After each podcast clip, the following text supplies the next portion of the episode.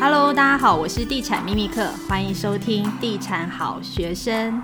Hello，大家好，我今天邀请到一个特别来宾。听说他是气象王子王君凯，曾经的气象王子，但老了啦。对，对，我是台视气象主播王君凯。你完全没有变呢、嗯，真的哦。请问你有去做吗？没有，没有，因为我用我自家的保养品，非常的赞。没有啦，顺便广告一下。顺便再广告一下，因为君凯真的，我觉得你完全没有变，颜值还是很高哎。就我觉得可能心态上就一直保持很年轻吧，然后看起来也还维持体态，又在运动，可能就维持的还不错吧。嗯，因为我们其实已经认识十年了，嗯，然后他以前在公司就是非常的活泼，然后就很照顾我这个就是菜鸟，我就超感谢你。没有没有没有没有。对，所以呃，其实我在几年前就有去过你是去过我舅家，在大直。对，在大直的旧家。然后那时候就觉得你旧家就很温馨，嗯，然后看出去就是一整片绿。然后因为听说你最近换房子了，没错，所以就想说一定要来带大家来开箱你家这样子。对对对对，哎、欸，不过今天因为现在其实就是在我新家拍的，对对。然后呢，因为那时候。嗯，哎、欸，大家都叫你什么、啊？我可以直接叫你名字吗？你可以叫我名字，或者叫我秘密客，秘密客也可以。对因为我怕大家那个会不会用用其他方式叫你。不会，不会，没关系。反正秘密客他到时候那时候我去过我的旧家，然后我那时候旧家其实比较小，嗯、大概呃室内是二十六平左右，然后也也有三房，三房两厅两卫，但是都小小的。然后呃，因为我们家人口比较多，我们有。三个小孩，所以那时候刚过去七年前搬到那个旧家的时候，其实因为小孩都还小，所以其实住起来也还不算拥挤，很温馨。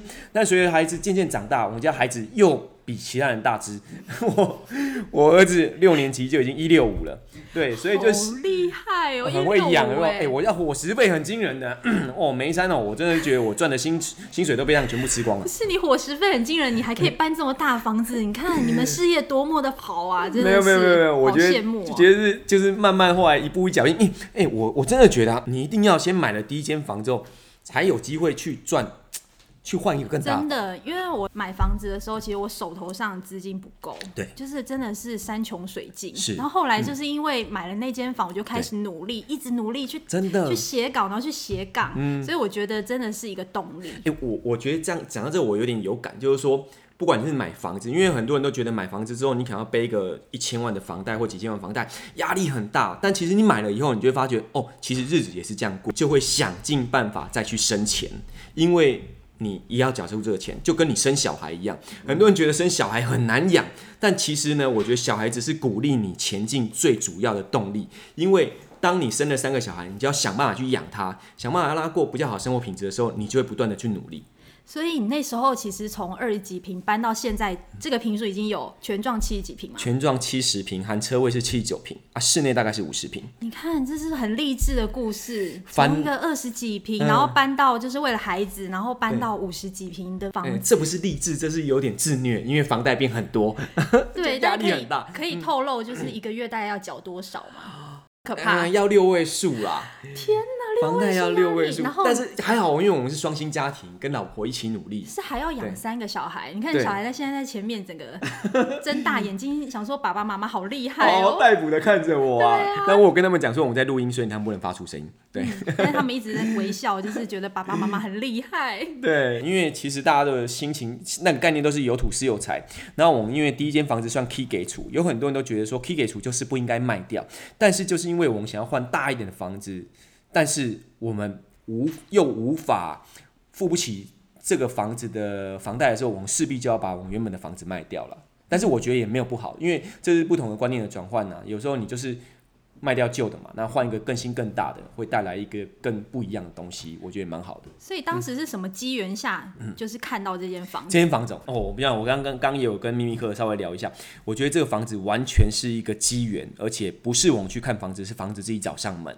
那因为我们家原本的旧家有点有点小，所以我就跟老婆讨论说啊，我们是不是呢，在可能明年或后年开始来看房，然后开始想换大一点的房子。然后呢，就在这样讨论的过程当中，就有一个想法在心里。后来有一次呢，我们就到旧家旁边一个咖啡厅去喝咖啡。嗯。然后呢，那咖啡厅的老板娘呢就说：“哎、欸，主播主播，我有个朋友呢，他卖房子，你要不要来看看？”那我就说：“我我们要买啊。”他说：“啊妈，看就不用钱了，看看就好了。”我说：“哦，好啦，那去看看。”不用钱看一看，对。不用钱看一看，不用钱看一看最可怕。对，不用钱的最贵。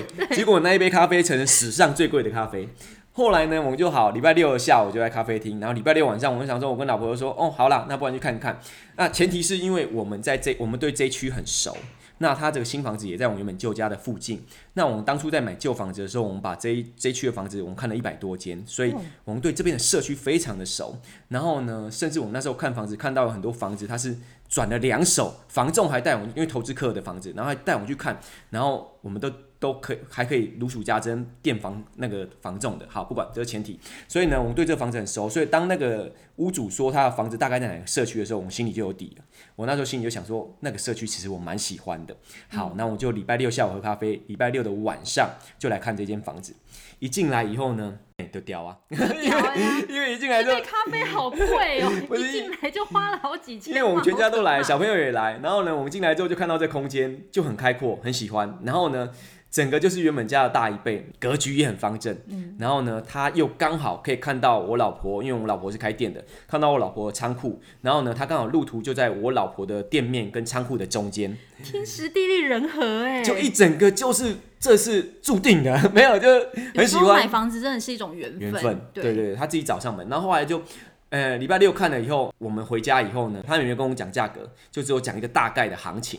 然后我回去之后，我就开始做功课。礼拜六晚上我看完房子，我回家就开始，我老婆就说好，那我们就出价，然后开始做功课。开始做功课的时候，我就开始去列出所有。A B C D 到 Z 的方案，就是说，如果我旧房子卖掉可以卖多少钱，我把所有的 range 都列出来，卖多少钱，然后还有这个房子我可能可以用多少钱买到，然后我中间缺口有多少，然后我再去计算说我房那个银行可以贷到多少钱，然后中间我需要头期款多少钱，然后呢，全部我把所有的方案列出来之后，好，然后我就传讯传赖跟现在屋这个原本这个屋主出价，然后屋主呢看到这价格之后，他也没有说什么，他就说让我们见面谈。见面谈，对，这么多事都在礼拜六的下半天到礼拜六晚上完成的。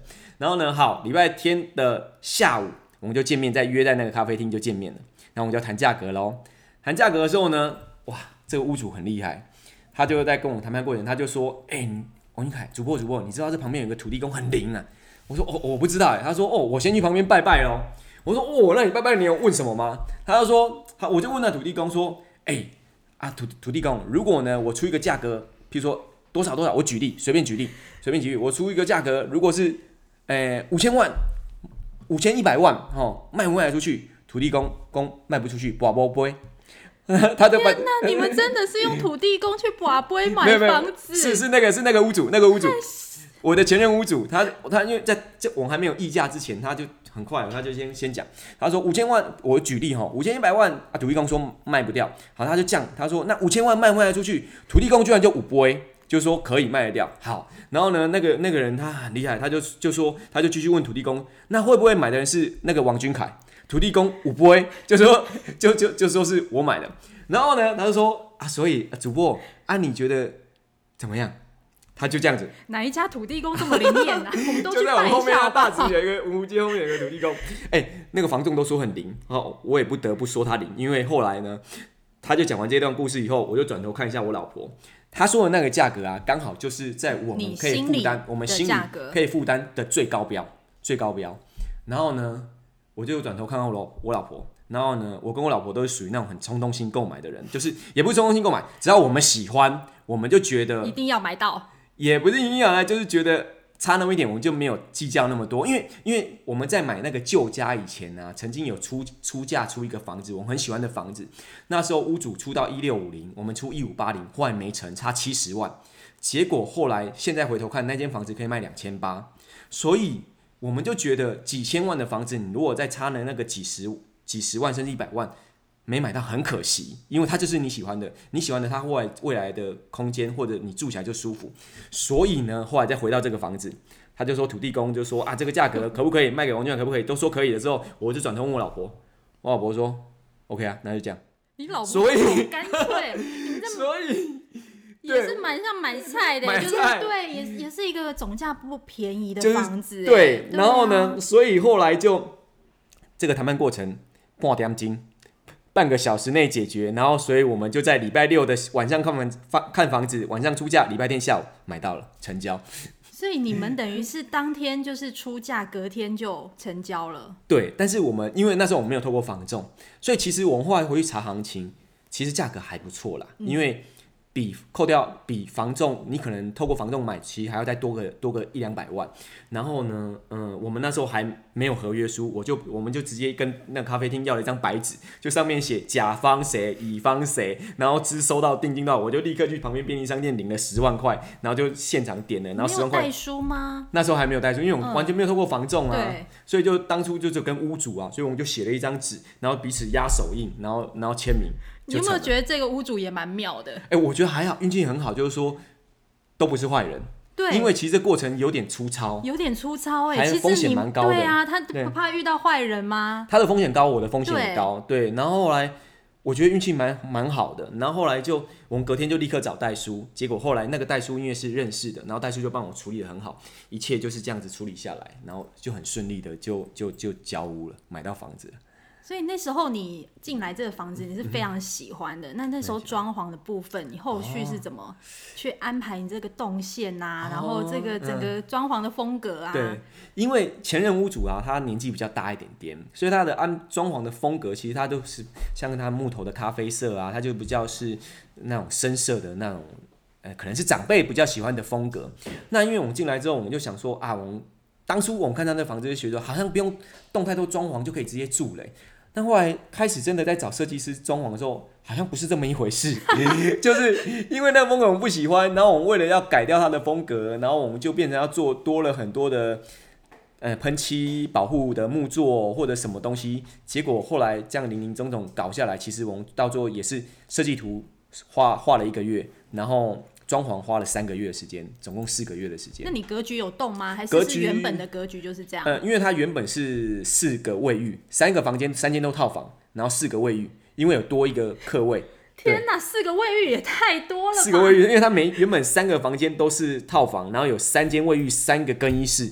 因为这房子对他当初格就是蛮大，然后后来我们后来就不希望那么多，我们不想要那么多卫浴，所以我们就变成说把它改成是两个卫浴，然后卫浴把它变大，然后呢把一些更衣室也把它变大一点点，所以格局有小动了，但是没有到动到非常多了，就动成我们喜欢，而且我们可能要一辈子住在这里住到老的格局了。所以你买了这间房，你基本上你应该不会再换屋了嘛？打算就是住在这边住在这里，不会再换屋了。但我们希望，当然如果行有余力，我如果我们可以再买其他房，那是最好啊，这当然是最好的啊，对啊。对啊，就是人生有目标啊，嗯、就是你知道有一个动力，会想要让你就是继续前进。欸，因为我真的觉得买房是存钱最好的方式，我个人觉得。你有投资别的吗？比如说股票啊，呃、也有，毕竟我是在财经台，对，所以我对于各种投资商品其实都还蛮熟的。但是房地产是不是最保值？呃，我觉得以目前来说还是是，以后的话会怎么样，我们不知道，嗯、因为这个很多人在讨论什么人口红利啊或什么的，这我觉得都是以后的后话了。嗯、那如果以过去来看的话，我真的觉得房地产，你先不论它有没有保值，如果是长期来看，其实趋势都是涨的。但是重点是它逼你存钱，那些钱都是真的是一一分一元全部都存下来了，而且它就是能够抗通膨，因为现在真的物价通膨太可怕了。对。对，所以我觉得房地产算是比较保值的，而且现在的利率很低，嗯，现在利率一点三一而已，对啊，一点三一而已，拜托你去做一个任何一个投资，其实很容易打败这一点三一的，嗯，然后所以如果一点三一，然后你把银行的钱借出来用，我觉得是一件很划算的事情，哎，嗯，没错，啊，而且其实我比较好奇的是，因为今年因为疫情的影响，大家都不太敢买房子，那你选择在这时候入场？你会不会觉得买贵，或是说你会觉得会再继续下跌？其实，其实我 我后来实际在看房跟卖房，因为我旧房子也有卖掉。看房跟卖房过程当中，我觉得其实没有很很冷诶，其实蛮热的。嗯，而且那个房市是有越来越热的趋向诶。那呃，因为可能疫情在二三月爆发的时候，确实有比较冷一点点，那时候大家不太敢出门，不太敢看房。但是后来台湾真的控制得很好，后来疫情比较趋缓之后，反而开始一。我觉得房市有热起来，包括我卖房，有一个艺人叫破哥，破哥他其实最近也买了一个房在我这附近。那他卖掉内湖有一个从化区的房子，他的房子你知道他多久卖掉吗？一天，他的房子一天就卖掉，我觉得有点吓人，有点夸张，秒杀。对，是不是？是不是艺人比较夸大？我不知道，但是但但是他事实上是真的卖的很快啦。那我记得旧房旧房子是卖了差不多一个一个月一个多月，嗯，我觉得也算很快。那我后来去观察，其实有很多是什么样？有很多其实在国外的台湾人，因为台湾比较安全，他就回来了。回来以后，其实这些都是外商，他资产都是相对比较雄厚，所以资金回流的意思。资金回流，他出不去，他干脆就在这里买房子了。嗯、有很多人真的是，我遇到好多上门看房屋的客人都是这样子的。所以你说有没有比较冷？我觉得。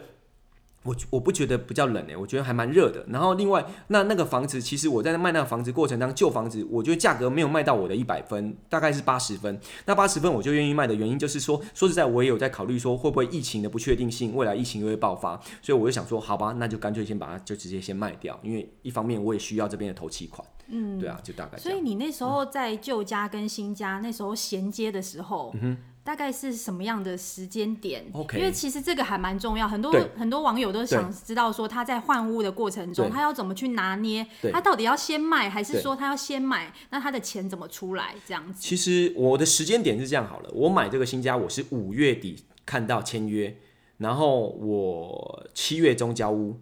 然后我六月多我就进来画设计图，七月开始画设计图，然后七月中交屋，七月底我就开始动工，然后到了十月中完工，我十月底搬进来，所以速度很快。那我的旧家的部分呢，其实我是在呃五月多五六五月底的时候我就委托给房仲去卖，然后我到七月多就卖掉了。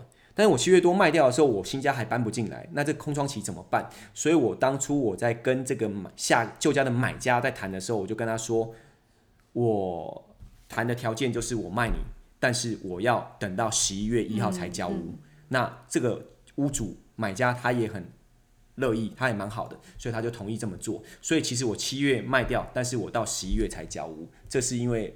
跟屋主协商的结果，但是房仲在这当当中，他也有提到说，如果真的屋主不愿意，就是先买后租，就是你可能在七月多卖掉之后，你可以跟屋主谈，再去租他，哦、租他八九月、十月，对对对对对，嗯、再去租。那我后来当初想的想法就是说，因为我卖的价格只有八十分的价格，好，那我就跟他谈，我七月卖，但是我十一月才要交屋，所以我中间等于多住了三个月，三个月如果一个月租金三万块，我等于大概在等。